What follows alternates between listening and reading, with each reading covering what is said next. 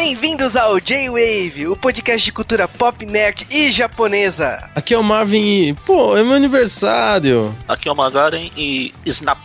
Aqui é o Sérgio Sampa, amigo da vizinhança. Aqui é o Juba e temos o Rino, cara. Ah, mas ele aparece por o quê? Dois minutos? Se muito. É porque, é porque depois do que acontece no final do filme, eles queriam terminar o filme rindo. Porque só rindo com o Rino, né? mas olha que belo spoiler, né? A gente já tá falando do final do filme, mas estamos começando o mais um J-Wave, dessa vez sobre o espetacular Homem-Aranha 2, né? A gente já fez do 1 lá atrás, na época do lançamento do filme. Se passou dois anos aí, dois anos e meio de expectativas de boatos e tal. E eu acho que, tipo, era uma obrigação moral a gente continuar a falar de, desse legado, né? Desse reboot. E lógico que, tipo, para falar disso, a gente montou uma equipe. Temos duas pessoas que são viciadas em Homem-Aranha, sendo que uma é viciada em Jaspion também, para ter o apelido de Magaren. Maldito Jaspion. Duas? Duas? eu também, eu também. ah, você também tem o apelido de Magaren? Legal. Não, não, é, é que eu também gosto de Jaspion. ah, é? São dois especialistas de Jaspion? é, eu gosto bastante, assim. Não sei se eu sou especialista, mas ah, até curto, curto. Mas, começando então pelo Magaren. Pra quem não me conhece, eu sou do Aracnofan. Já fiz parte da equipe do G-Wave, mas meus tempos estão mais escassos que as piadinhas na, na trilogia do Remy. então você não tem absolutamente nada, é isso? Raramente.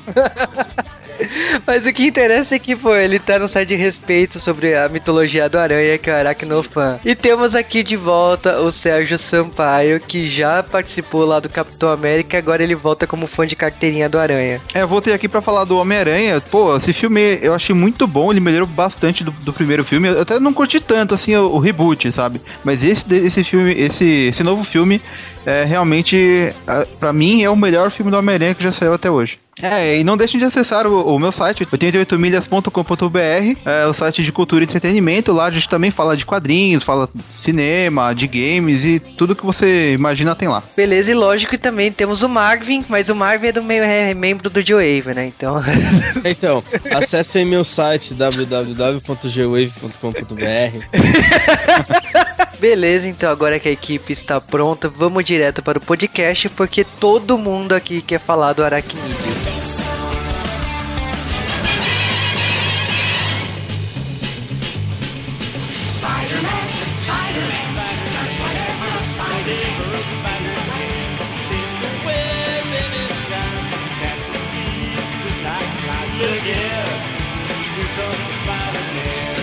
E antes de falar de o filme O Espetacular Homem-Aranha, A Ameaça de Electro, temos que falar algumas curiosidades de produção do filme, né? Primeiramente, o filme custou 200 milhões. A gente não sabe quanto faturou, porque nesse momento o filme tá chegando nos cinemas, então quem sabe no futuro a gente fala isso aí. O, primeiramente, volta, né? O Alex Kurtzman que, e o Robert Olse, que tinham trabalhado no primeiro filme, né? No caso, eles fizeram alguma, alguns filmes como Star Trek, né? O reboot como já foram contratados, né, por Amazing Spider-Man 3, né, e estão desenvolvendo também os filmes spin-off. Então são dois diretores, é, são dois roteiristas aí bem gabaritados. Na parte de direção a gente tem o Mark Webb que tinha feito o filme 500 dias com ela, teria que fazer um, é, teria que fazer um segundo filme, mas no caso ele ligou um foda-se pra Fox e foi fazer o Homem-Aranha. Isso deu um, um Hadouken nele, né, porque acabou tendo que passar uma cena dos X-Men para não ter briga judicial, né? Foi uma, foi uma coisa legal, só que não, ver a mística. Coisa completamente fora do nada.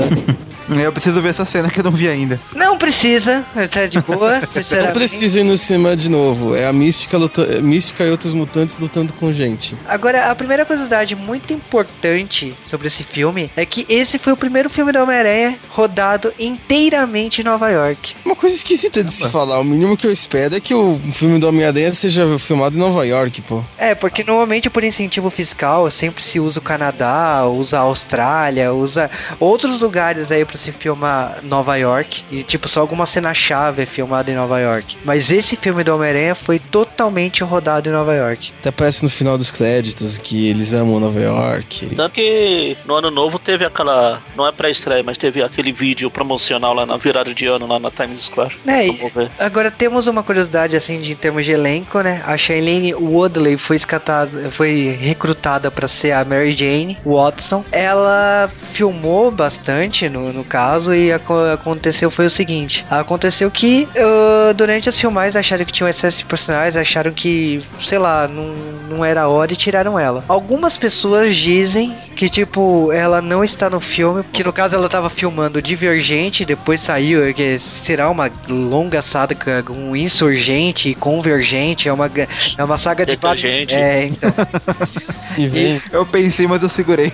É, e essa, e essa saga aí, no caso, poderia atrapalhar os planos de ter ela como Mary Jane no Homem-Aranha. Então, um dos motivos que tiraram ela foi esse. O outro motivo é que ela tava feia no filme.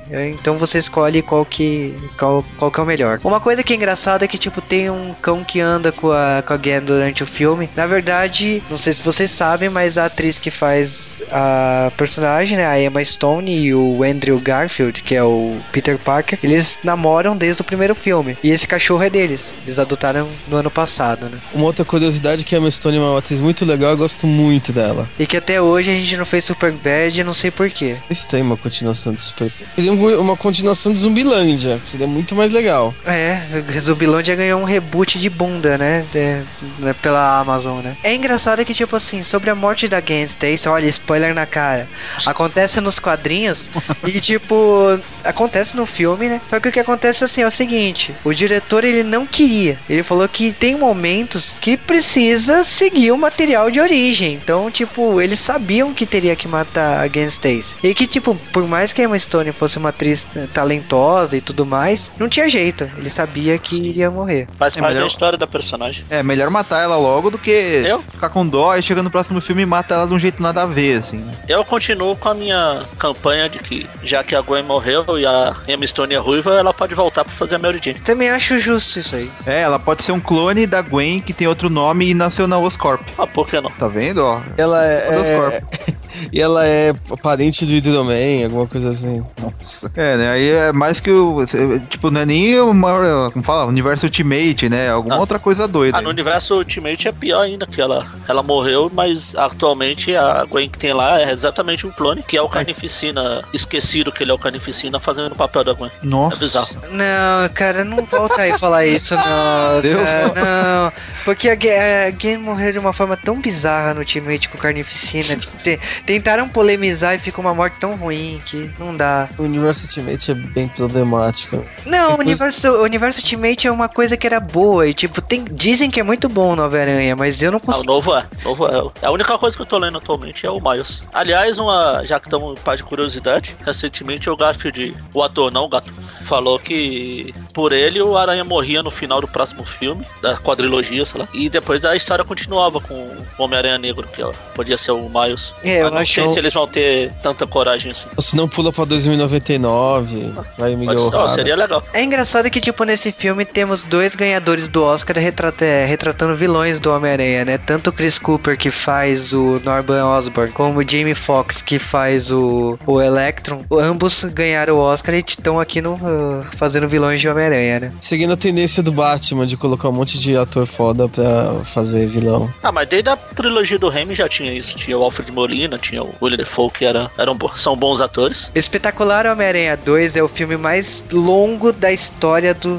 Homem-Aranha. Tem mais, nada menos do que 142 minutos. E eu confesso que eu nem senti. É verdade. O filme, assim, ele tem muita ação, né? Ele tem bastante coisa acontecendo, né? Ele não tem nenhuma parte lenta, broxante, assim. Ele sempre intercala bem as coisas, né? Então você nem, nem percebe que tá passando o tempo. Quando, quando não tem ação, tem uma coisa muito importante acontecendo. Então, não é, não é um filme que se demora. Hora. É engraçado que, tipo assim, o diretor Mark Webb ele usou uma película de 35mm pra poder rodar e fazer os efeitos 3D e tal.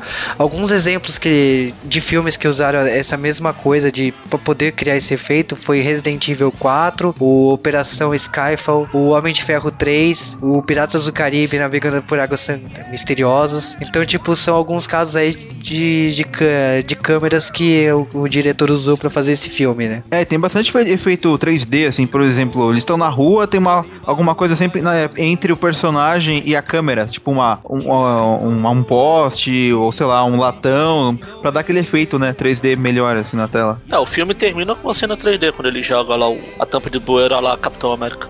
É, verdade, verdade. E você percebe, assim, que o efeito desse filme não é descartável, assim. Então é bom pro, pra quem for assistir pra ver a versão 3D do filme, que vale a pena mesmo. Eu não sou lá muito fã de 3D, mas É engraçado que algumas referências, algumas brincadeiras que o filme tem. Por exemplo, tem uma cena é, num dos numa cenas de carro de polícia que aparece 1701, né, que é o registro do Star Trek, né? Já que os diretor, já que os roteiristas são do, do novo Star Trek. Tem uma cena que a cena do relógio que a Gwen Stacy morre, que aparece a hora 1 e 21, que é em referência a Amazing Spider-Man Isso. 121. Então, tipo, tem um monte de, de piadinhas, referências, né? Não é bem piadas, um monte de easter eggs no filme que fazem referências. Lógico que não são todas que são divulgadas tão na lata, né? Uma delas a gente tava até conversando aqui nos bastidores, que são as referências da, dos vilões do, do universo do Spider-Man. Então apareceu o Duende Verde, apareceu o Rino, apareceu o Dr. Octopus, né? Os braços do Dr. Octopus, as asas do Abutre. Agora, tem outros que eu juro que eu não peguei. Então, tipo, pegar o símbolo do Craven. Porra, tipo, Craven vai para pro universo do, dos cinemas. Falar do. do que pode ser um mistério, né? Que é um, o camaleão. Tipo, não- ainda não dá pra saber qual que é o vilão. Então, tem algumas referências aí que não dá pra pegar. É, provavelmente depois com o tempo a, a equipe de filmagem vai divulgar. Ou, tipo, algum fã tão esperto e vai, vai ser divulgado por aí, né? nessa versão não usaram o, que os pais do Peter são nos quadrinhos, que são agentes da SHIELD, blá blá blá, mas fizeram uma, uma origem tão espalhafatosa pra eles quanto. Tem algumas referências a algumas outras histórias. Tem o, o Spencer Smite que aparece como chefe do Max, que nos quadrinhos ele é o construtor dos Esmagaranha. Tem várias coisinhas assim que se a pessoa conhece os quadrinhos, você vai reconhecer jogado por aí. É engraçado que, tipo assim, a gente tava falando da cena da, da luta do Duende Verde com o Homem-Aranha. Essa cena teve muitas versões, né?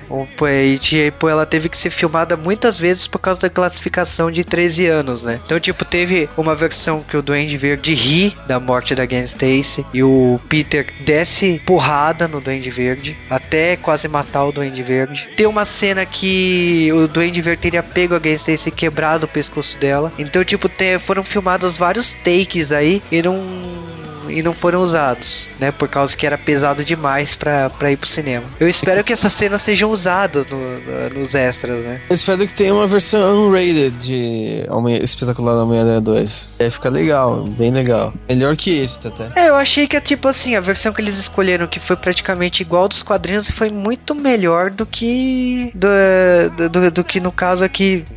é, tentar fazer alguma coisa mais pesada. Eu acho que, tipo, foi sutil, foi leve. Talvez se ele descesse porrada no Duende Verde, até ia gostar de ver, mas hum, foi bom. Uma- eu, eu gostaria de ver o Duende Verde rindo disso. Seria uma coisa meio. É quase um coringa, mas. É, quase um coisa, mas eh, se você parar pra pensar nos quadrinhos, o Duende Verde faz muito isso, né? Ele é basicamente coringa, só que voa. É, então, é, seria legal se tivesse, já que não- talvez não saia essa versão é, sem cortes, né? Pelo menos tendo os extras do, do Blu-ray, né? Pra gente poder ver e tal. Ah, pra, esperamos que sim, né? Até mesmo as cenas com a Mary Jane lá, eu queria ver.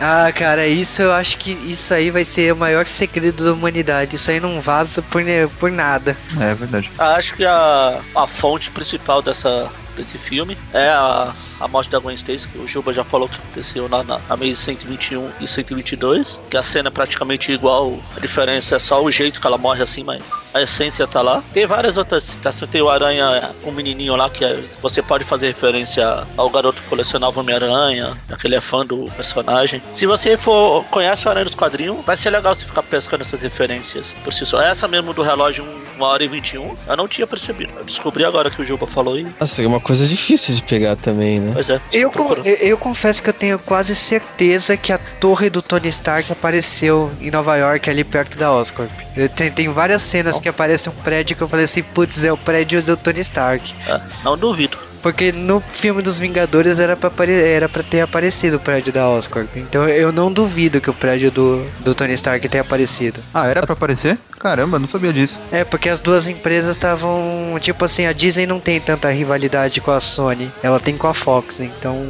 meio que Ah. tem um, tem um acordo de cavalheiros. Em compensação, a Fox e a Sony tem um, tem um acordo de distribuição de filmes, por isso que rolou a cena dos X-Men. Então é, é estranho. Ah. isso. A Sony, a Sony com a Marvel, é- com a Disney é a cor de cavaleiro. A Sony com a Fox é a, cor oficial. E é engraçado que, tipo assim, em termos de saga, Homem-Aranha tem diversas sagas aí. Tem a saga dos clones que eu e a maioria da nação não gosta, mas o Magarin gosta. Eu Nossa. gosto, é, E Se tem. dela uma- inteira, gosto. é, porque é gigantesca a saga dos clones. Ah, não é tão grande assim. Durou dois anos só. Deixa eu dizer, A, a superior é um ano e parece que durou dez. Ah, Uma coisa legal pra falar também é que antes do filme o... tinha um site, o site do Clarim Diário, não o blog que eu tenho, o oficial lá, tava lançando uma série de matérias que fazia a ponte entre os dois filmes. Teve, a- teve o julgamento do Conos, mostrou que o Cletus Cassidy, que é o carnificina, foi prego, o Shocker foi preso. Dava essa, fazia essa ponte.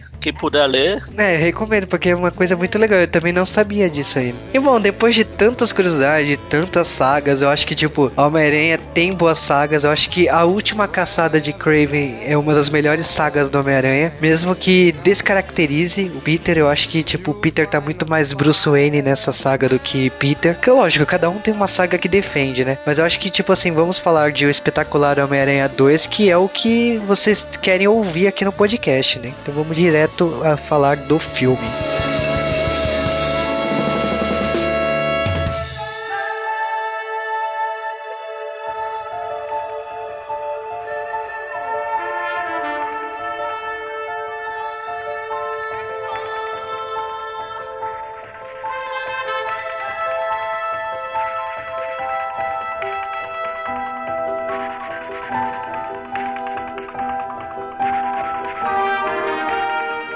E no dia 16 de abril, né, em alguns países, e no dia 2 de maio nos Estados Unidos, e no caso no dia 1 de abril no Brasil, tivemos o lançamento de O Espetacular Homem-Aranha 2. E temos que falar, logicamente, que o filme começa com os pais do Aranha. Olha só. A gente tem o Richard Parker, né? Voando, né? Com a esposa. Ele deixa o, o filho dele com a personagem que a gente conhece, a Tia May e o tio Ben. E, tipo, o que eles sabem é que, tipo, a vida deles irá mudar pra sempre, porque ele fez alguma coisa ali que é muito grave. Na verdade, a gente sabe sim, porque a gente assistiu o primeiro filme, a gente sabe que ele tava num projeto de aranhas, que ele destruiu o projeto. E aqui reforça um pouco, né, isso, né? E que ele tava, e que ele tava mandando esses dados pra algum lugar que a gente não sabe o que que é. E que de repente o piloto daquele avião misteriosamente aparece pra usar o banheiro e a mão dele tá cheia de sangue, né? Nesse momento tem um quebra-pau entre os dois, parece que a gente tá no, no 24 horas, parece em qualquer filme de ação, menos que é Homem-Aranha. o Sérgio até comentou antes da gravação que parecia que tava assistindo Lost. É, porque vai pelos ares, né? O avião lá, ele cai, quebra uns pedaços dele, você vê as pessoas voando e tal. É, então, é aquela coisa, né? Todo mundo tá morto desde sempre, né? Que nem Lost, né? né? E aí, realmente, o que a gente sabe é que o Richard Parker mandou realmente o projeto dele pra algum lugar, a gente não sabe o que que é, e que se passou o tempo aí. Eu confesso que eu me espantei um pouco pela tecnologia de, daquele tempo, porque o Peter Parker não tá tão velho assim. Mas eu não vou entrar no mérito de questionar a internet daquele tempo e nem, nem nada do tipo. nem a, a presença de vaios, de computadores vaio no meio do- dos anos É verdade, 80, né? 90, 80. Ah, Ainda tela fina, né? Porque os laptops antigos eram grossão e tal. É aí que tá a propaganda da Sony, tá falando que no passado eles já eram bons, tá vendo? Aliás, o filme inteiro, tudo que aparece é da Sony, assim, impressionante. É, você tem que ver que no primeiro filme ele usava o Bing de busca. Ah, é verdade. E é, só, é isso quebrou totalmente a imersão. imersão. Como é que, pô? Mas enfim, isso não é importante pra trama, vamos direto falar do- da história. O que acontece é que a história já vai direto pros dias atuais. A gente tem o herói né, da vizinhança, né, o amigo da vizinhança andando por Nova York e é um dia normal, com crimes acontecendo, com caminhão indo a milhão, acertando milhões de, de carros de polícia e que tem um russo lá dentro que a gente, pra quem é nerd, sabe quem ele é. É verdade, ele, ele tem um, um- uma espécie de um corte na, na, na testa, né? É, e ele é meio porra louca, né? Ele faz questão de falar o próprio nome assim que aparece. É, por isso que eu falei, ele é Alexei Sitevich. É assim vi. Mas, tipo, pra quem é nerd, sabe quem é ele. Assim. Ah, e também pra. Acho que até quem não é nerd já sabia quem ele ia virar, mas. É, a gente é de Wave que solta spoiler, ele é o Rino. Mas enfim, o... o que acontece é que realmente o Aranha vai lá, salva o dia. Só que, lógico que pela lei do destino, ele, ele tá fazendo tudo isso no dia de formatura dele. Então a, a Gwen Stacy acaba ligando pra ele, falando que o discurso dela vai começar daqui a pouco. Ele fala que tá indo, ela ouve uns, umas sirenes. E o que interessa é que ele aparece no meio lá do, da formatura, quase com a roupa do Homem-Aranha, né? Porque ele aparece com a máscara, só o Stan Lee viu, né? Ah, é verdade, ele fala, "Oh, eu já vi aquele cara. Eu conheço aquele cara. Então, ó, só que dessa cena aí do, do, do Stan Lee, eu achei que foi a mais sem graça das últimas, assim, que apareceu ele, viu? Eu não achei tão legal assim, não. Ah, cara, foi, Curtiram? foi bem direto ao ponto, sabe? Foi. Não tem, não tem gracinha. Ah, O que eu gostei do primeiro filme, né? Que ele aparece numa cena de luta. Nossa. Aqui, aqui, tipo, foi meio meh, assim, foi bem pá. Ah, ele tá. É. Ele tá meio deprimido, ele acabou de perder o emprego lá no Capitão América. é verdade. É verdade. Mas, Não, mas ele é é engraçado que. Ah, é verdade, né? Que ele trabalhava no museu, tá vendo? É tudo uma linha do tempo. Quem disse Ele que os perde- universos são o mesmo? Ele perdeu, ele perdeu o emprego no primeiro Aranha porque deram a culpa nele por ter destruído a biblioteca lá. É verdade. Aí daí depois ele foi. Onde que ele aparece? Ah, aí, aí acharam que ele era louco e prenderam ele, né? Porque ele tá lá no, no, no Thor também. Sim. É isso. No asilo lá. Aham, essa é a linha. É engraçado que, tipo assim, nessa cena a gente percebe que o Peter e a Gwen, ele- ela tem um, eles têm um problema por causa de um acordo, né? Uma promessa que ele fez com o pai dela, né? Que morreu no primeiro filme, que eles ficariam longe, né, um do outro, né? Porque ele não queria levar, é, prejudicá-la, né? Só que eles se gostam tanto que eles não conseguiram manter essa promessa, né? Eu acho Ele que fala, "Na- nada de ruim vai acontecer, não. É, mas ele, errado. ele fica vendo o fantasma da. né? Ele fica vendo o pai da, da menina, da, da Gwen. Fica vendo por aí, assim, sabe? Tem aqueles. O que como eu posso dizer? Um. é um vulto, né? É Porque, um tipo, vulto, isso, é. É, o tempo todo. Então, tipo, é festa, tipo, a família tá tirando foto, ele vê o cara lá no meio da família. Então, tipo, é meio pesado. O que eu acho que engraçado é que, como não é uma continuação imediata, eu, eu espero que, tipo assim, esse fantasma tenha aparecido o tempo todo pra ele. Porque, porra, depois de um ano o cara decidiu aparecer na cabeça do Peter, né? Então, lógico que, tipo assim, o Peter e a Gwen, ele- eles têm um problema que o Peter, ele sabe que é, ela está do lado dele, irá prejudicá-lo uma hora, né?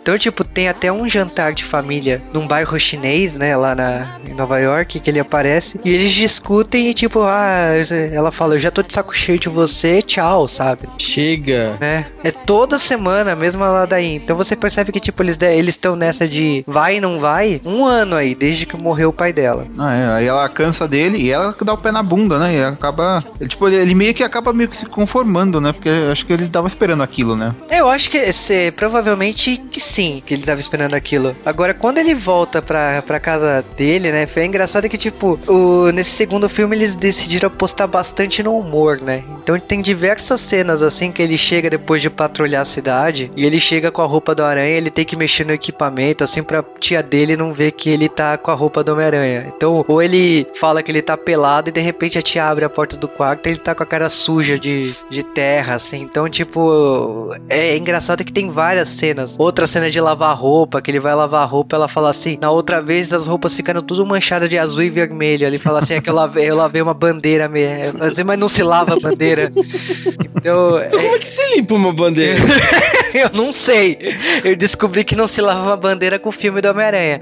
Mas ah, Então é, é engraçado que tem várias cenas, assim, nessas gags do- da, da tia May com o Peter, né? E é uma marca registrada que realmente no, nos quadrinhos sempre teve isso, né? Então é uma coisa que decidiram trazer pra cá. É, no primeiro Beleza. filme já tinha essas piadas aí, você devia bastante, mas no segundo tá recheado. Aquela cena inicial lá, que ele tá perseguindo o cara do caminhão, nossa, é uma queda atrás da outra, assim, né? Até com quem não tem nada a ver, assim, às vezes ele fala, ele conversa com alguém e tal, ele continua Não. correndo atrás do cara e tal, e Ah, não o, para de falar. próprio, o próprio Max que aparece a primeira vez aí, ele salva ele, ele pede, ó, dá uma lambida aqui na mão, ele passa no cabelo. Não, mas que cabelo estranho, né? Ué, A gente tá falando do, do Max Dillon, Dillon, né? Isso. Que é o engenheiro elétrico da Oscorp. Ele tem um visual bizarríssimo, mas bizarríssimo. E tipo assim, é aquele cara que você sabe que vai sofrer bullying pelo resto da vida, né? Porque ele, ele tem esse, esse jeito estranho de falar, de se expressar e, e ele é um um viciado, um fanático pelo Homem-Aranha. E de alguma coisa, não sei o que acontece na cabeça dele, que ele realmente acha que o Homem-Aranha liga pra ele, de, interage com ele. e- Porque, na- é porque Ah. durante a batalha contra o russo, que eu já esqueci o nome, que depois vai ganhar um outro nome mais fácil. ele vira pra ele, pega, ele nota a existência dele. Uma coisa que ele sente falta o tempo todo no filme. Ele fala: quem é você? Quem é, quem é bonitão? Quem é legal? Você é legal. Preciso de você. E aí ele fica super fala: Homem-Aranha precisa de mim. É, porque antes disso ele fala, ah, ninguém precisa de mim e tal, aqui da empresa, nananã, chorando, né? É, eu não gostei desse, dessa versão do Max aí. O Electro ficou legal, mas ele é, É, o meu cara, ponto abaixo da curva do filme. É que eu achei que o Max, é- independente assim do, dos problemas que criaram pra ele, né, esse, esse- essa caricatura que ele acabou virando, eu acho que o Max ele ele tem alguns problemas sérios de ver o mundo, né? Porque ele ele ele trata o Homem-Aranha, ele conversa com uma figura imaginária do Homem-Aranha como tipo assim, se o Homem-Aranha estivesse do lado dele o tempo todo, e tipo uma pessoa que conversa com uma pessoa com uma pessoa que ele é fã assim, ele imagina essa pessoa do lado dele. É estranho ele tá como um engenheiro elétrico, né, da tipo de uma puta empresa, de um puta cargo com esse tipo de, de coisa, né, que ele tem de um amigo imaginário do lado. né? Não é impossível, pode Uhum. acontecer. Na, na verdade, esse amigo imaginário surge depois que o Aranha fala com ele. É, Aí mas ele eu acho começa a gostar do Aranha. Ele Porque tem problema já. Ele tem problema, especialmente porque ninguém liga pro cara. Sim. Então. É, é, o É, né? negócio, é o negócio de ser invisível, né? Ele é invisível e como o Homem-Aranha tirou, tipo, faz pose, é, dá o negócio da lambida no cabelo dele e tal, eu acho que reforça um pouco pra construir a ideia de que ele é solitário. É engraçado que, tipo assim, paralelo a isso, a gente também tem o Norman Osborn, né? Que ele é, continua doente. Você acha que, tipo assim, de repente ele poderia ter um destaque maior nesse filme, mas não é o que acontece. O ataque dele é morrer mesmo. É, é A- pacota. A gente esperou um filme pra ele morrer. Porque realmente a gente, é, pelo filme anterior, a gente achava que ele, real, ele teria algum destaque maior aqui, mas não. Morrer, entre aspas. Não, a gente não sabe, tipo assim, lógico, eu, eu acho bem difícil descartar um personagem desse jeito, tão, tão fácil. Eu acho que não. Eu acho não, eu tenho certeza que não. Mas o. Ele acaba morrendo pra- também pra dar espaço para pro Harry, né? Que o Harry tá Isso. voltando. E o Harry, ele, no caso, ele chega com amizade com o Peter, né? Depois de muito tempo longe, que, tipo, tá na hora de, de voltar tudo ao normal, né? Como se tudo que aconteceu antes, assim, de- do, antes do primeiro filme até agora, é, o Harry teve um problema muito grave que, tipo, agora ele tá retomando pra vida dele, né? Então ele não sabe realmente o que aconteceu esse tempo todo. Harry foi mandado pra estudar fora, falando no filme há 10 anos. Ele ficou isolado do mundo, desse mundo, pelo menos. Agora ele tá voltando, ele quer retomar, tentar retomar a vida dele. Só que ele descobre que tem essa doença hereditária aí do pai dele. É, e o pai dele, quando tá lá na, na cama, lá, nos últimos momentos lá, não sei se vocês repararam na mãozinha do caixão dele. É, tá Tá bem com as unhas gigantescas. Não, uma unha enorme, assim. Eu falei, caramba, que coisa esquisita. É, eu, eu confesso que, tipo, eu, eu gostei muito do personagem do Harry. Eu tava esperando uma coisa é, bem sem graça pelas fotos de, de divulgação na época, por causa que, como esse filme foi, foi filmado há muito tempo, muitas fotos foram divulgadas nesse, nesse período todo. Toda foto, vez- foto, vídeo. Não, tudo, tudo. Aliás, tem, tem uma versão estendida do filme rolando na internet que são os vídeos divulgados. Tem várias cenas nele que não tem no filme. Tem, a fena- tem uma cena muito específica que eu lembro que eles falam que criam heróis, mas ninguém- nenhum herói é criado fora em Homem-Aranha, então. É, e é engraçado que, tipo assim, o Harry era uma pessoa que eu não tinha, eu não apostava nas fotos, eu olhava e falava assim, é, eu acho que vai ser difícil, mas tudo bem. E eu achei que ele, o, ator, né, no caso, ele mandou bem. Ele realmente fez um Harry totalmente diferente do, da franquia anterior e, diferenciou. Tem muitas coisas semelhantes, eu achei do filme de, de, da construção do personagem, mas eu achei que ele mandou bem. Só que essa doença, tipo, é uma doença lá vampiro, né? Porque é, você olha pro Harry o tempo todo e você olha o pescoço dele que tá, tá com uma mancha gigantesca, né? Ele tá deteriorando, né? É, eu, eu achei assim que ele, ele ele é um personagem forte, assim, sabe? Ele, ele consegue. Você vê que aquele singimento de vingança que ele tem nele é bem forte. Só que uma que eu não gostei é aquele cabelinho lambido dele, é muito esquisito. É, cara, cabelo lambido, Max também tem. Eu acho que é uma, é uma marca desse universo aí, né? Não é muito estranho isso. Nesse filme todo vilão tem. O Alex não, né? Alex não tem. Mas tirando ele. É a ameaça dos cabelos lambidos, né? É. Pra ver o Alexei não tem cabelo exatamente porque dele é lambido ele cortou. é. Mas é engraçado porque, tipo, logo depois a gente já pula pro Max, né? Que acontece um acidente, né? Que acaba transformando ele no Electron, né? Aliás, bem, bem melhor que o dos quadrinhos. Eu acho a origem do Electron nos quadrinhos uma das mais ridículas. Ah, cara, varia da versão, né? Eu tava falando pro Marvin, quando a gente assistiu o filme, que o Electron já foi até filho do Caveira Vermelha, né? É, no desenho lá dos anos 90. é. Só que não era o Max, era outro cara. Era outro cara, mas isso não muda que, tipo, não tem nada a ver uma coisa com a outra, né? Sim. Então. Ah, tô falando da origem dos quadrinhos lá dos anos 60 lá que ele, ele sobe, ele também é engenheiro elétrico, só que ele sobe num poste lá. Aí quando ele tá lá em cima, ele leva um raio. Aí por isso ele ganha poderes. É... Nossa, ele tem ele tem ele o mesmo a origem dos poderes do Capitão Marvel, quase. É, ele leva um vai, ver que, vai ver que vai ver que era um raio elétrico radioativo, né? É engraçado, assim. é engraçado que tipo aqui, ah, nesse caso eu gostei muito das mudanças que eles fizeram no personagem, porque tipo, independente da personalidade do Max, que eu não gostei, o Electro propriamente dito. Que... Um deus. É um deus, quase. É um deus que, um deus que não é a prova d'água. Muito bom. Isso o que eu achei assim, a forma dele azulada, de que é uma energia pura, aquilo para mim, tipo, foi. É, no, quando eu vi as imagens, eu duvidava se que ficaria bom. Mas no filme ficou muito foda. Que é uma coisa que, na minha opinião, combina muito mais com a proposta do vilão do que com aquela Sim. roupa espalhafatosa que, não, que, é, que era impossível trazer pro cinema. Nossa, aquele, amarelo esquisito. Ele é um dínamo vivo, ele tem eletricidade. Ficaria estranho ele poder voltar pra forma normal dele, assim, vamos dizer. É, e ele poder ir para qualquer lugar, né? Que até falei assim, tem vários momentos que ele pode se locomover, andar pela, pela, pela, fia, pela fiação elétrica. Então eu até brinquei que, tipo assim, me lembrou Gremlins 2, porque tem um Gremlin que fica elétrico que faz as mesmas coisas que ele. E é engraçado que, tipo, o Electro aparece, mas ao mesmo tempo ele já é capturado, ele já é preso por uma divisão lá da, da Oscorp. E o, o Peter ele começa a investigar que ele fala assim: caramba, apareceu mais um vilão e tem conexão com a, com a Oscorp. Então, tipo, tem alguma coisa estranha nessa birosca, né? E ele também tá, continua investigando a questão do pai dele, né? Porque já era uma pergunta do primeiro filme, a maleta que ele conseguiu e tal. A questão do, do, do que ocorre, né? Com o passado do pai dele. Por que, que o pai dele sumiu? Por que, que a tia May sempre desvia o olhar e não conta para ele o que, que aconteceu? Então fica essa construção,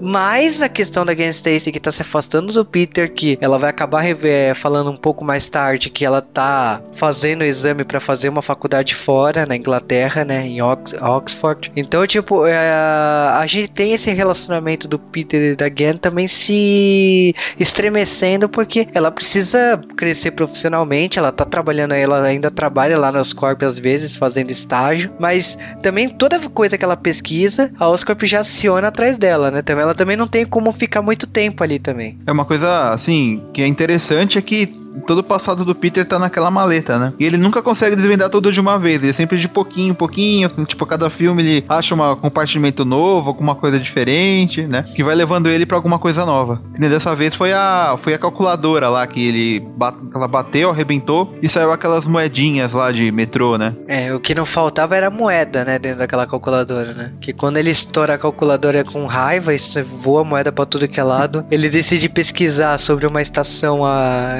pesquisa, né, sobre o metrô, acaba descobrindo uma estação abandonada que era utilizada pelo presidente. E é quando ele chega lá, ele usa a moedinha na catraca. Eu achei até bizarro, né, esse negócio da moeda de usar a moeda na catraca. Os trilhos se levantam e acabam revelando um trem, né, ali escondido. Eu achei bem espalhafatoso pra uma coisa que ah. devia ser secreta, né? É, essa parte é toda bizarra, porque se, então se ele põe a moeda, então significa que ele nunca mais vai tirar aquela moeda de lá, é isso? E porque é, ele é, é limitado às vezes que ele pode ir lá ver as coisas do pai dele, né? É talvez seja por isso que ele não faz nada com aquilo, porque ele só não pode tirar de lá, vai ter que ficar lá escondido. Bem, tá pelo menos num lugar escondido. Bem, tá literalmente enterrado debaixo da terra. É, Mas acho não. que isso faz, faz referência aos esconderijos do Duende nos quadrinhos, que também tem espalhado pela cidade toda. É, e é esquisito, porque assim, é uma tecnologia muito absurda que tem ali, né? Se bem que eu, not- eu notei que é, quando aparece lá o, o- vagão, você olha lá os computadores, é tudo é, é, PC antigo, sabe? Monitor de tubão, é umas teias de aranha, assim, umas coisas meio bem, bem antigas, assim. Pelo menos nessa parte eles acertaram, né? É porque aí não Aí precisa foi de pra aí. propaganda, né? E foi pra aí que o pai dele tava mandando o vídeo lá, quando o avião tava caindo. Ah, é verdade. É que é, eu achei impressionante como uma conexão de internet pode funcionar com o avião caindo, mas tu- é então, mas No, é, meio do, no meio do ar, ok. Né, parabéns a todos os envolvidos, mas então, é, e realmente ele descobre a situação, ele descobre que o pai dele tinha descoberto uma coisa muito importante que isso iria afetar muito a empresa, né, o que ele estava descobrindo e que ele ele falou assim, olha, para isso não cair em mãos erradas, eu vou destruir, só que destruir não significa que tudo que ele criou cons- ele conseguirá destruir. Então ele destruiu de várias formas. Ele usou uma forma para matar as aranhas, ele usou é, uma forma de deletar os arquivos e todo o backup que ele conseguia mandar para essa, pra essa estação de trem. Então parte do segredo aí ele conseguiu desvendar, mas o Peter, tipo assim, uma das coisas que mais pega o vídeo que ele fala que ele se preocupava com o filho, que ele precisou fugir e, e tudo mais, e como também da questão do código genético, que tipo, como ele fez projetado no código genético dele, só os descendentes dele poderia ter contato com a aranha. Então, desde o começo, você sabe que o Peter estava predestinado a ter contato, predestinado no sentido de tipo assim, poderia nunca ter acontecido, mas se aconteceu, ele poderia ter, a experiência poderia ter dado certo nele, já que o código genético é, é o mesmo do pai dele. Só as aranhas que foram feitas só poderiam ser injetadas no Peter Parker. Só ele poderia ser o Homem-Aranha. Ou os filhos dele. Apresentado isso, Peter já sabe da informação do pai dele. É engraçado que, tipo assim, já teve uma cena da tia May falando do, do passado, né? Falando que a, o pai dele fugiu sem dar explicações porque e que foi egoísta e tal. Então, tipo, ficou uma dúvida, na minha opinião, se ela inventou isso, ela- de acordo com as informações que ela teve, ela inventou isso, ou se foi uma conclusão que ela mesma tirou e, e é por isso que ela não gosta do, de lembrar dos, desses parentes, né? Do, do pai do Peter. Parece que foi isso, porque ele não teve tempo de falar pra ninguém. Falou, ó, tô viajando ali, fica com o Peter aí, qualquer coisa, depois eu volto. Aí morreram. Aquelas informações que ela e o Ben tiveram, eles tiveram. Ele tava fugindo de alguma coisa. É melhor não falar isso pro Peter, senão pode sobrar pra ele. Tanto que no primeiro filme o, o tio Ben ficou receoso de falar pra ele quem era o Connors, que é pro Peter não se envolver com essa gentalha. Sim, mamãe. tá bom, então. Mas eu acho que assim, paralelo a esse trama, também temos a cena da Gwen Stacy na, na entrevista em Oxford, né? Que a, o Peter vai lá atrapalhar. Fui- aliás, ele, ele só faz gracinha nessa cena, né? Se, se eu fosse funcionário ali, eu já tinha dispensado a Stacy, porque pelas gracinhas que ele fez, É, ele falou que era professor, né? professor, eu recomendo ela e não sei o que. tipo, a G falei assim, porra, não precisava, né? Pra ficar de boca calada às vezes é bom, né, Peter? Mas o, o paralelo aí dessa só a gente ainda tem uma, uma. tá tendo uma movimentação na Oscar. E essa movimentação na Oscar é o seguinte: eles estão querendo tirar o Harry, né, da parada, né? Porque o Harry ele tá. Ele voltou, o, o pai dele morreu, ele tá querendo assumir o controle da empresa, só que não é bem assim. Tem pessoas muito poderosas ali dentro que qualquer movimentação, qualquer coisa que desperte alguns projetos eh, secretos da Oscar, eles aparecem e, e procuram destruir, tipo, ou saber o que tá acontecendo. A gente já viu isso numa cena com a Gwen Stacy, quando ela decidiu pesquisar algumas coisas que apareceu esses caras, e o Peter se sai muito bem pra driblar eh, eles, né? E agora temos a cena com o Harry, né? Que, que o Harry descobrindo as coisas, é, eles tiram o Harry da parada. Eles já falam que é um traidor, que tipo, toda a direção decidiu expulsar ele. Achei meio Apple, né? Expulsando Steve Jobs nessa cena, assim, de falar que ele tá É, destruindo foi, empresa, foi né? mais ou menos o que, foi mais ou menos o que aconteceu com o Norman lá no primeiro filme do Raimi. A direção falou, você tá atrapalhando, tchau. E logo depois disso o que acontece é o seguinte, o Harry ele não vai ficar calado. Então ele decide que investigar. Eu achei que até ele meio ninja, né? A forma que ele entrou lá na divisão pra ter contato com o Electron. Né, né, a segurança é totalmente falha, né? Não, falha, falha é pouca pra aquilo ali, né? Porque. Falha Não. não, como ele entrou lá, ele, ele é o Harry Osborn, ele é o dono atualmente. Ele chegou lá, eu sou o dono, eu quero entrar aí. Os caras, tá É, bom. a Oscorp ela não tem um sistema de segurança muito bom, assim, né? Porque tudo que eles fazem lá que é no prédio que é secreto e tal, sempre alguém acaba entrando lá sem querer e vira um super-herói ou um super vilão, né? Então, essa, essa prisão que ele entrou aí era outro lugar falho também, a segurança. É, É, e- ele, é, a- como o Ravencroft aqui é, é uma divisão da Oscar, como eu falei, ele era o dono do lugar. Os, polici- os segurança não tinha por que barrar ele. A não ser que o Mankin tivesse falado, não deixa o Harry entrar. Mas, Pelo jeito ele não falou. É, eles não estavam avisados ainda, né? É, ver- é verdade. É, e eu acho engraçado que, tipo assim, quando ele chega lá no Electro, ele faz o pacto com o Electro e tal, ele acorda o cara e vai, vai, fecha o pacto. O, a primeira coisa que acontece é, tipo assim, o Electro ele ataca toda a equipe que tava em cima dele, né? Inclusive um professor maluco que Isso. eu não sei se seria alguma referência, mas. Ele é. Ele, nos quadrinhos, esse Ravencroft é como se fosse o Asilo Arkham pros vilões do Aranha. E É. esse Dr. Kafka nos quadrinhos é uma mulher, a doutora Kafka, e ela é a diretora de lá. É bom, no caso não terá mais, né? Porque com a morte do personagem. é, né? Porque o Electro matou com gosto, né? O- Aliás, legal nessa cena, quando ele escapa lá da máquina, que ele vira energia. Eu fiquei com medo de ter um novo Dr. Manhattan ali. Mas ainda cara, bem que ele tava com o shortinho. Mas o, o que acontece é assim, a gente, com ele solto, o Harry o que que faz?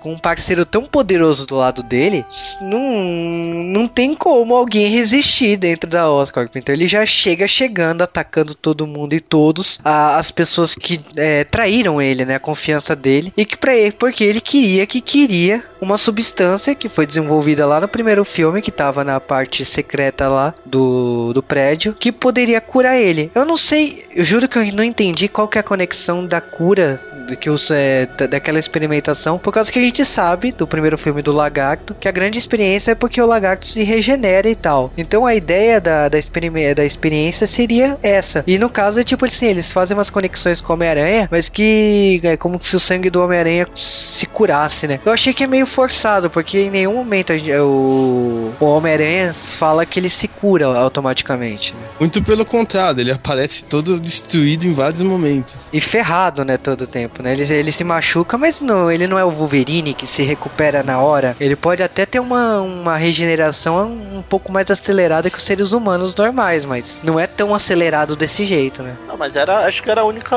chance que o Harry tinha. Ele já tava indo pro espaço. O que eu, vou, o que eu tenho a perder com isso? É, e eu acho que ele já. É, o Harry ele é um personagem que ele tá crescendo assim. Porque ele, na minha opinião, ele aparece pouco no filme, mas toda cena que ele aparece, ele aparece pra, pra- querendo a cura, né? Então ele aparece procurando o Peter, querendo a cura da doença que ele tem. Então ele pede pro Homem-Aranha ir atrás dele. Depois ele ataca Oscar porque ele precisa dessa cura. E quando ele o, o cara espeta o negócio, ele tipo começa a mega ultra transformação nele, né? Que eu achei bem ao acaso, né? Porque como a transformação é na sala das experiências secretas da, da Oscar, já tá os trajes de vilões do Aranha. Olha só que acaso, né? Vilões que de repente vão aparecer no futuro. Ele só escolheu o, o, o traje que tava mais perto dele, né? Sim, foi acaso. E o, o, o Electro, ele, assim, nessa cena que ele se aparece no prédio, lá no- que ele aparece a primeira vez, ele tá com um traje já especial ali. De onde veio essa roupa? Dessa sala secreta também.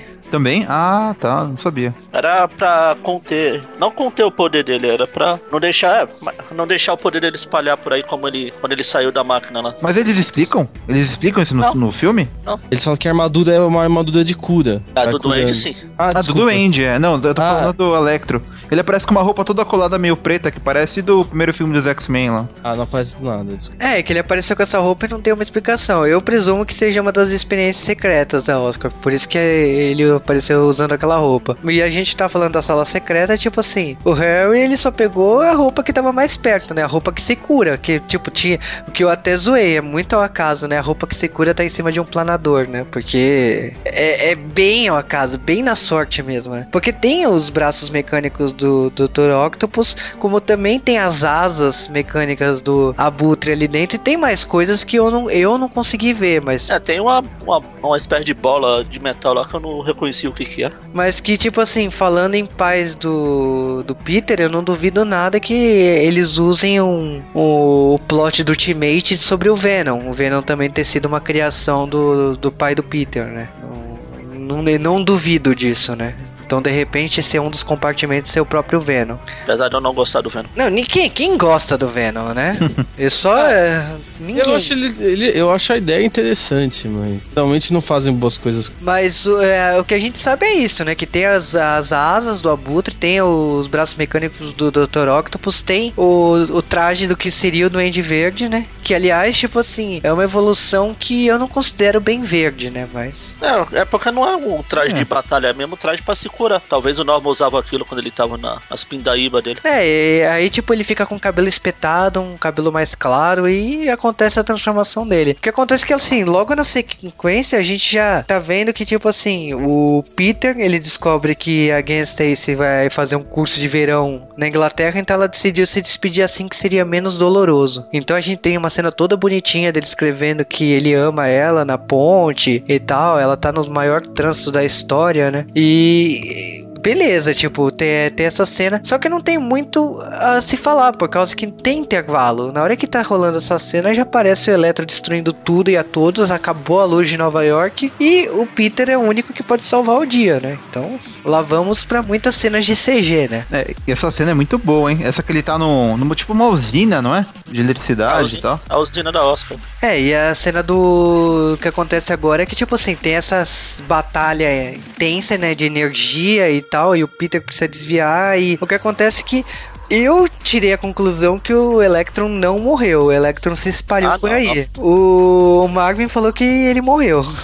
Ele é um, um detalhe legal é que é que a gente, a, a gente não falou da, da outra cena que tem de luta na Times Square, né? Porque lá o, o Homem-Aranha ele, ele, ele perde a luta, aí ele meio que evolui o poder dele, que ele aprende a usar aquela nova novo tipo de teia. É que ele faz uma experiência, né? Que ele começa a fazer um monte de megas experiências no quarto dele pra saber se, é, se a teia dele é imune a fogo, se é imune a energia elétrica, se é imune. é, no caso de energia elétrica, ele até explode o quarto, né? Porque. É verdade. Então, aí com essa nova teia que ele vence, né? Que ele consegue destruir o, o, o Electro. Ou desfazer ele, não sei, no caso. É desfazer, mas.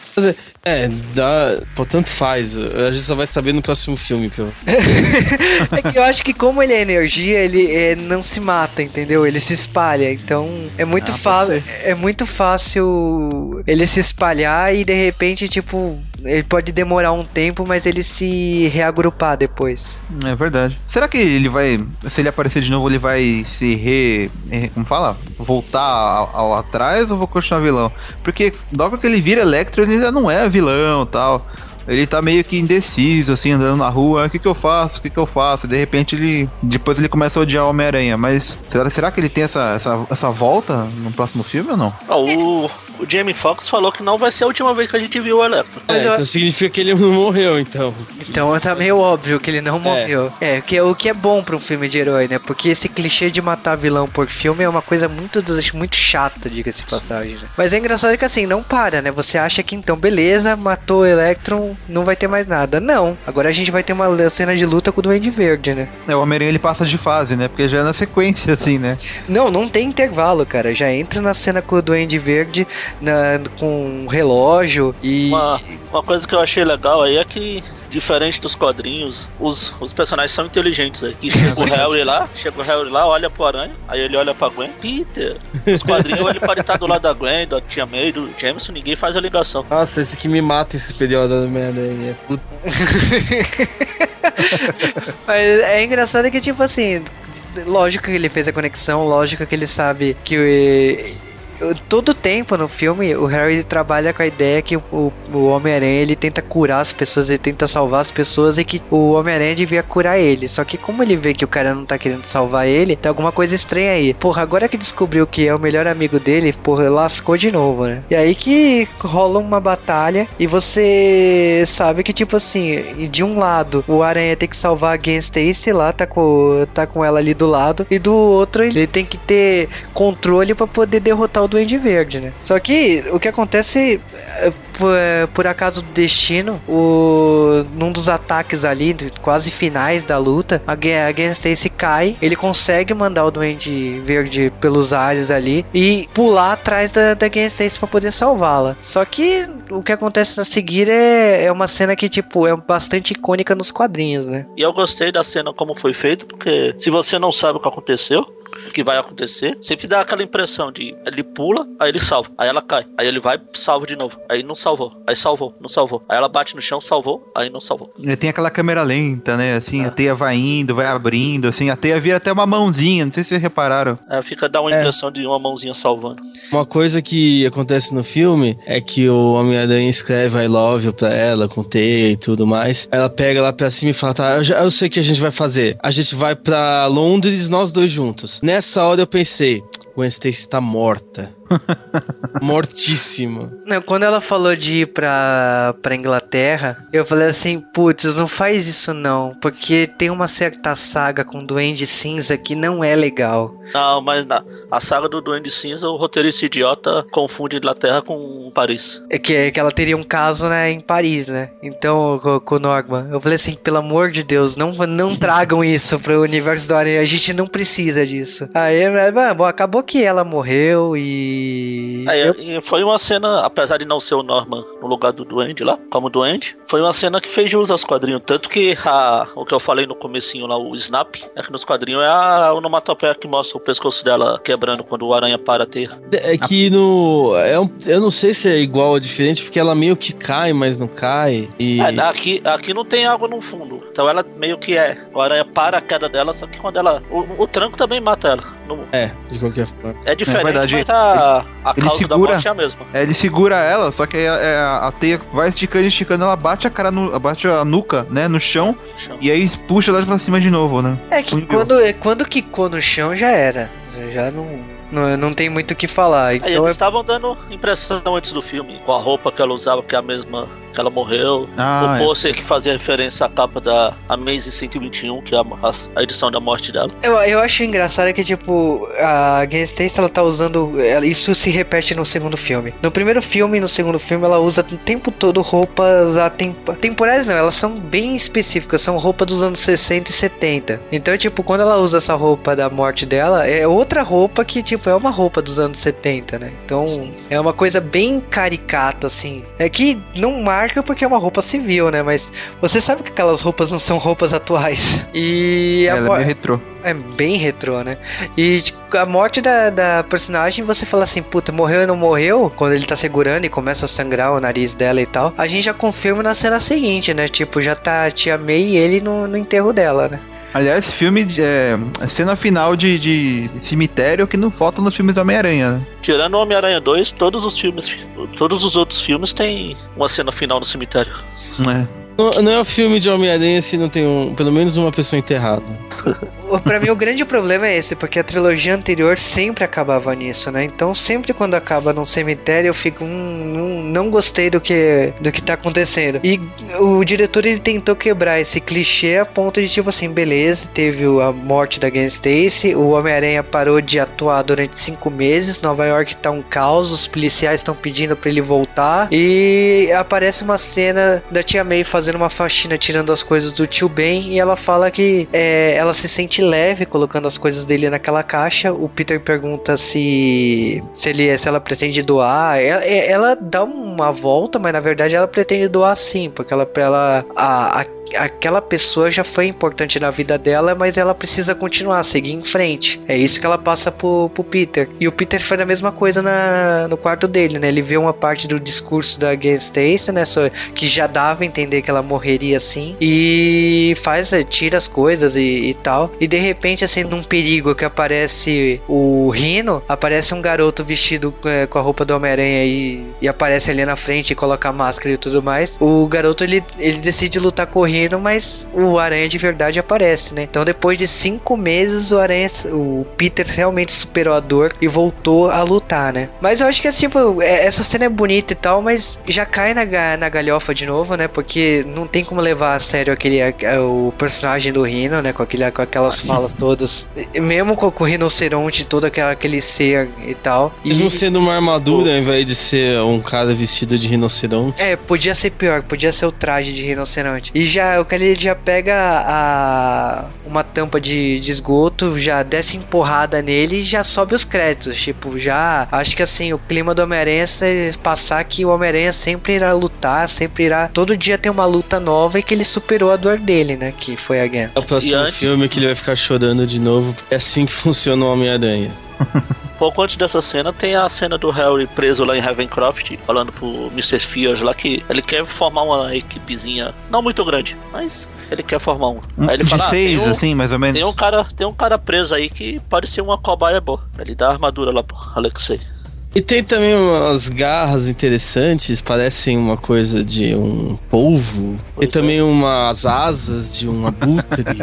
Que não é o Red Bull, mas o É, Scorpio Red- também te dá asas. Os tentáculos, né, também. É, o que é uma coisa bem engraçada, porque, tipo, isso deixa bem claro que todos os vilões de- desse novo universo do filme estarão sempre ligados a Oscorp. É, eles já fizeram isso naquela série animada do espetacular. É, vários, eu- vários eu- dos vilões saíram da Oscar. E eu acho, aliás, que o diretor se inspirou daí, né?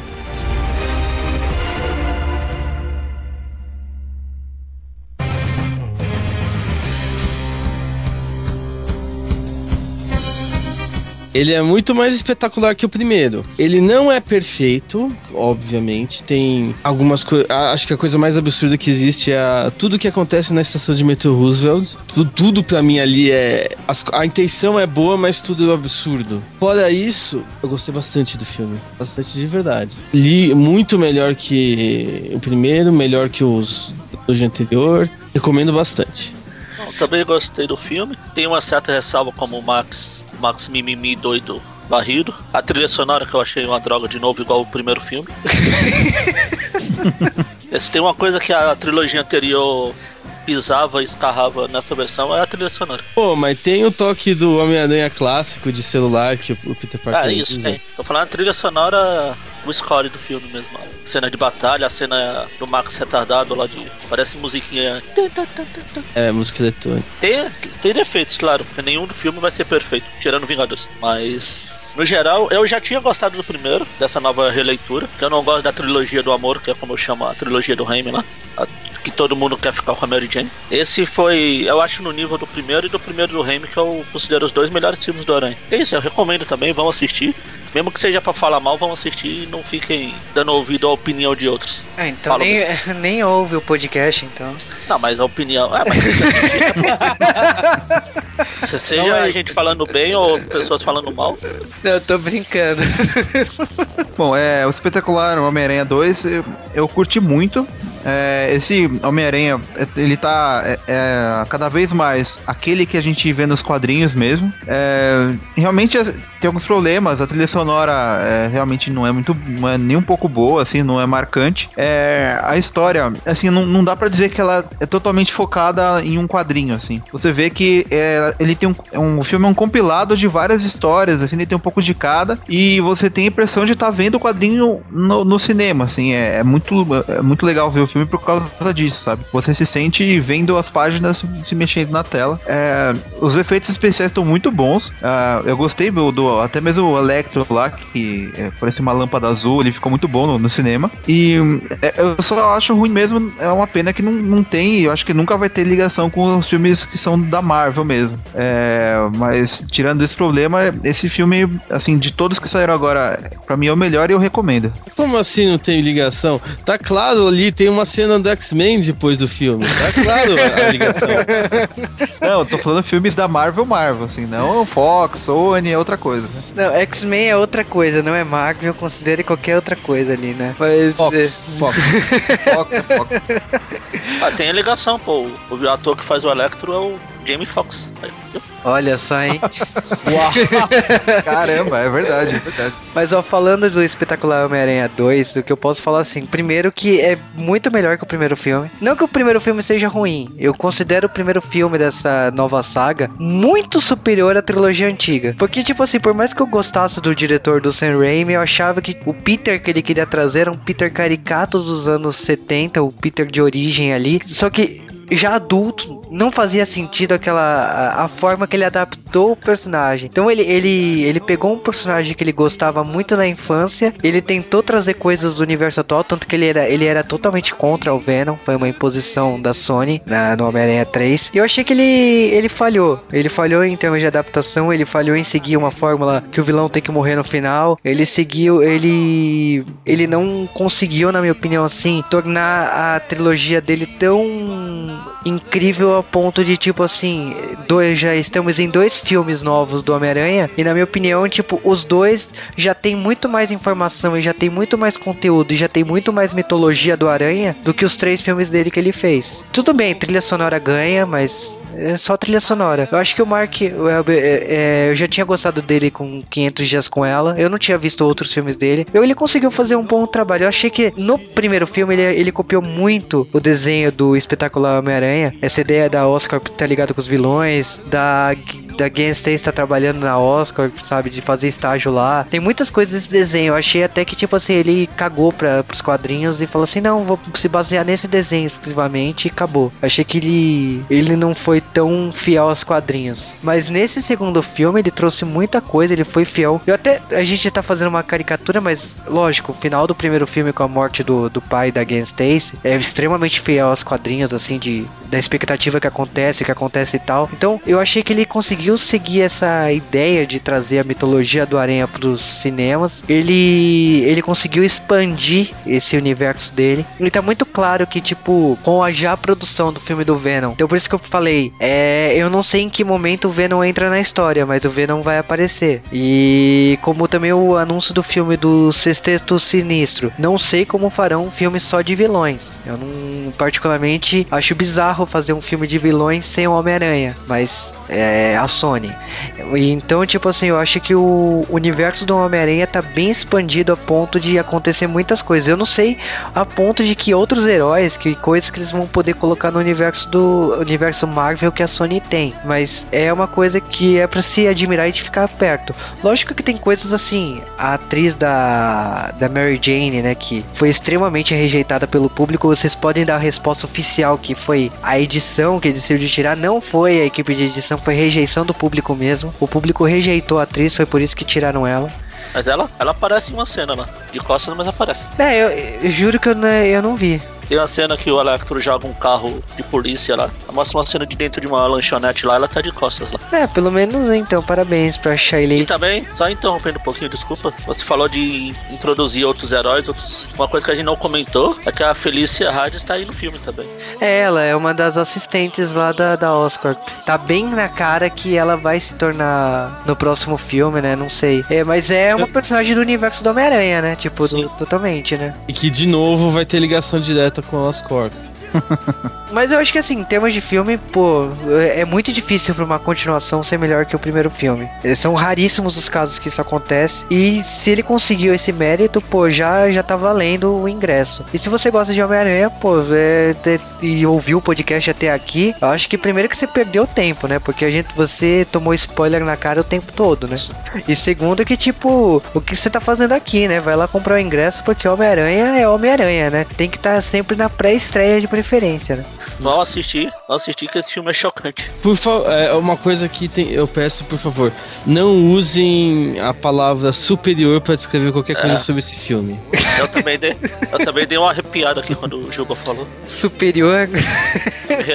Eu me, não muito. Eu me retorci, eu me retorci aqui igual uma lagartixa com câimbra. É, agora entraria, entraria bem aquela piada do começo lá do rino, né? Pra terminar rindo e tal. Uau! Parabéns a todos os envolvidos.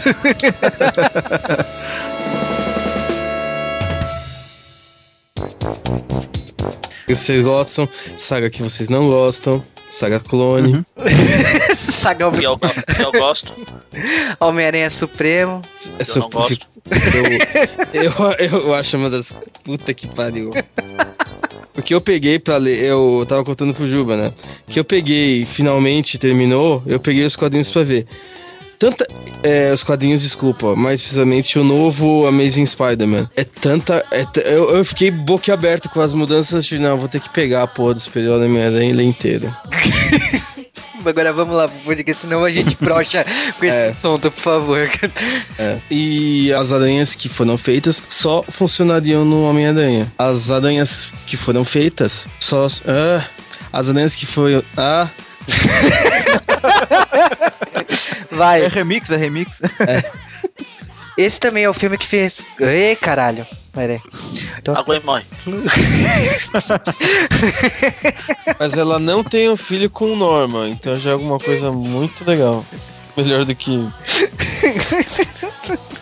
Não, eu- Homem-Aranha tem. Pra mim, ele é o que tem de melhor e o que tem de pior nos quadrinhos. Enquanto Muita tem. coisa ruim. tem é, é, é, Superior Homem- Superior Homem-Aranha é uma das coisas mais imbecis que eu já. O mundo é, eu todo mundo é muito burro nessa saga. muito burro. Ah, nossa, o, nossa, o Peter Parker tá completamente diferente. E ele não quer ser analisado pelos Vingadores. Ah, não deve ser nada. Qual, qual saga que é? É, o Superior Homem-Aranha. Ah, Você tá. você não sabe, você sabe sobre isso? Não, não, não sei. Não, Nossa, é, então- a sua vida é feliz. Então, Não, deixa eu te contar porque é uma das coisas mais maravilhosas que eu já ouvi. Contar isso me dá um prazer, porque. é assim. Uma saga anterior, em, em resumo, o Dr. Octopus trocou de mente com o Homem-Aranha. ah, e o, o Peter Parker. E, e o, porque o Dr. Octopus estava morrendo. Eles trocaram de mente e o Peter Parker morreu no corpo do, no corpo do Dr. Octopus. Aí o Dr. o Dr. Octopus, na mente do Peter Parker, virou e falou: Nah, eu tô, na, eu tô no corpo dele, mas eu vou ser um Homem-Aranha superior. E o nome da, Então do- é- do- da revista é Superior do Homem-Aranha. você derrotou a. Você derreteu o cérebro. É, dele. realmente, realmente é triste. É triste tão em diferentes níveis, porque tem robô gigante, né? Pelo que o Marvin falou, tem. Tem, tem drones que circulam a, a cidade inteira. E é uma coisa divertida porque ele bate em todo. Tirando o Duende Verde, que ele bate em todo mundo, ele é fodão, ele controla o Venom, ele faz o que, não que isso aquilo. Pra derrubar ele, é uma coisa. Acontece uma coisa tipo, literalmente um exército pra destruir o, o exército dele, porque ele contrata a gente pra ser o- os, gua- os, o exército do Homem-Aranha. Ah, e ele tem uma ilha também. É- é- é É, realmente. Eu não sei se isso aí consegue ser pior que as histórias que eu li um tempo atrás aí. Acho que da década de 2000 aí, sei lá. Não, mas tem sagas Esquisito. boas do Homem-Aranha. Uma das melhores sagas que eu li foi do, Mar do, do Marvel Max, eu acho. Que é do. Caído entre os mortos. Não, a- não, a saga. A saga do Mark Miller. Então, caído entre os mortos. É, caído do, do sequestro da Tia May? É? Isso, isso. Cara, é muito boa essa saga. Eu tava contando pro Marvin que, tipo, todos os vilões recebem um upgrade. Eu acho que faz toda. é, faz toda a razão, assim, porque, tipo, ele tentou co- copiar a ideia da saga Rush do Batman e, na minha opinião, fez melhor. Pra mim é a melhor coisa, se não a única coisa boa do Aranha que saiu pós ano 2000. Porque não. É, tem, tem sagas horríveis, tem a saga do Aranha ganhando teia orgânica, tem, tem, tem Ah. tanta saga de bunda dessa. Que, que, é, eu não sei nem o que falar. É, Brand New Day, então, pra mim é uma ignorância. Eu, não consigo aceitar, tipo, o Peter Parker fechando um acordo e apagar a memória dele e foda-se. ser fotógrafo. O que eu, eu, eu tinha até abandonado os quadrinhos depois de One More Day e do reboot da DC. Aí eu voltei pra ler o primeiro Homem-Aranha, o novo Homem-Aranha, pra ver se o que se tinham consertado as coisas de verdade. Não, não consertaram, porque porque o super, porque o Homem-Aranha agora tem uma indústria dele, ele tem mas ele tem ele tem o doutorado, mas ele trabalha é, o Dr. Octopus no corpo dele namorava uma anã. Nossa! Como assim? É exatamente o que eu falei. Ele desiste de, de ir atrás da Mary Jane porque ela não, não tava dando muito mole pra ele e vai atrás de uma anã. Parabéns ao roteirista. Caraca. Mas é que até Nossa, faz é, sentido, fumou, porque, né? porque ela é inteligente pra caramba, então os dois se batem de inteligência, digamos assim. Não, não, tudo bem, nenhum preconceito. Eu acho que tem que ser assim mesmo. Eu acho que nunca um herói namorou uma Nana nos quadrinhos, por que não, Homem-Aranha? Mais precisamente do. Octopus dentro do corpo do Homem-Aranha. Nossa, cara, que coisa mais ridícula. É uma saga inteira dele com o corpo trocado, assim? Um ano Isso. e porrada. Caraca. Mais de um ano nisso. Nossa, I- cara. isso, isso que mata. A saga de virar teia orgânica, pelo menos são umas duas ou três São edições. duas edições sofríveis, cara. Na- a, a transformação dele, ele se questionando todo no que ele vai virar e a versão animal dele lá, não. Ele se enfia dentro de um casulo e uma. Eu, eu... É que eu falei, Homem-Aranha já teve sagas ruins demais, já pro meu gosto já. Vou te sair de uma ruim agora. Não, a da Dinastia N, não lembra? Que que na, na versão da. Di- na Dinastia N o, o, o Peter Parker fala que é mutante. Aí ele é desmascarado, que ele, e- ao ele ser picado, ele não se tornou mutante. Ele, ele virou outra coisa, mas ele não é mutante. Isso, isso, isso, me, isso é o, o que mais me incomoda em X-Men existir no universo da Marvel. Esse ponto focal. Você não pode nascer com o superpoder. Se você nasce, você é mutante. E não importa se você tem a aparência dos outros. Não, você é mutante você vai ser. Agora, se você foi pro espaço, caiu e virou o Quarteto Fantástico, te, Nossa. você não. Ninguém tem muito preconceito. Te dando coisa porque é feio, ninguém tem muito preconceito. Não, que é mais fácil ter um preconceito com o que é feio com quem simplesmente te- nasceu com superpoder. Não, mas cara, é que nem a diferença dos inumanos do- dos mutantes. Pra mim não existe diferença entre inumanos e, e mutantes. mas a pra Marvel tem, agora até. Tanto, tanto que parece que vão usar os inumanos na Marvel, porque não pode usar mutantes. É, então, essa é a desculpa ideal pra Marvel agora usar é, inumanos, né? E até Nossa, falar. Ainda bem que tem grupos redundantes de pessoas com superpoderes. É, então, porque eles é uma das desculpas do Mercúrio e da Feiticeira Escarlate, né? Falar que eles são inumanos, né? Não mutantes. Mas na minha opinião, pra mim são a mesma merda, entendeu?